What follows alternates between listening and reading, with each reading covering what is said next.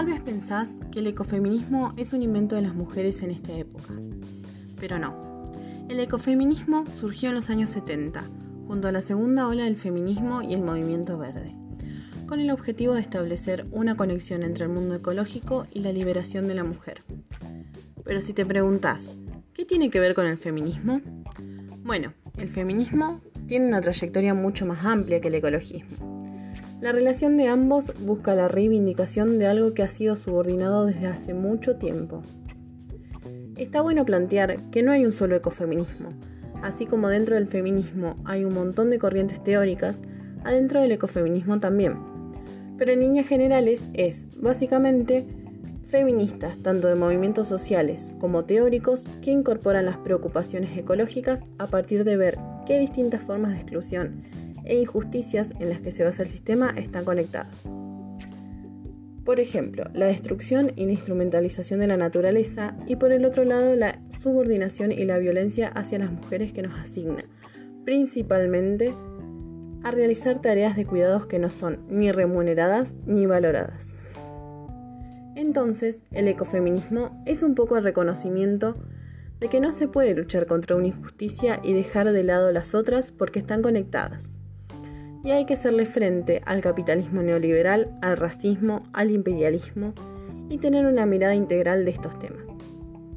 Algo que me parece que es fundamental es que plantea la necesidad de repensar y transformar la forma en que nos relacionamos entre las personas y con el entorno natural.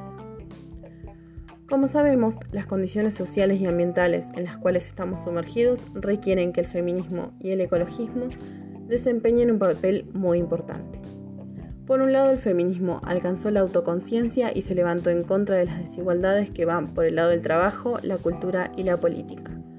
Por otro lado, nuestro modelo de desarrollo tecnológico e-, y económico destruye poco a poco nuestro futuro como humanidad. La conexión que existe entre el mundo natural y la subordinación y opresión de las mujeres nos viene desde una perspectiva patriarcal y capitalista, en donde la ciencia y la tecnología no son neutras en relación al género. Es notorio que existe una conexión entre el dominio explotador entre el hombre y la naturaleza y la relación de explotación y opresión entre hombres y mujeres. Acá está el problema.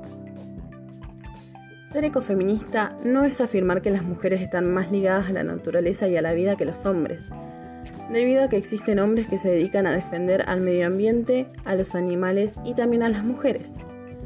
Pero, un dato a tener en cuenta es que, estadísticamente y a nivel internacional, somos las mujeres la mayoría en movimientos ambientalistas y en la defensa de los animales. En este sentido, las mujeres somos consideradas como las cuidadoras del planeta y víctimas de la degradación ambiental ocurrida por un desarrollo que atenta contra la naturaleza y la población femenina.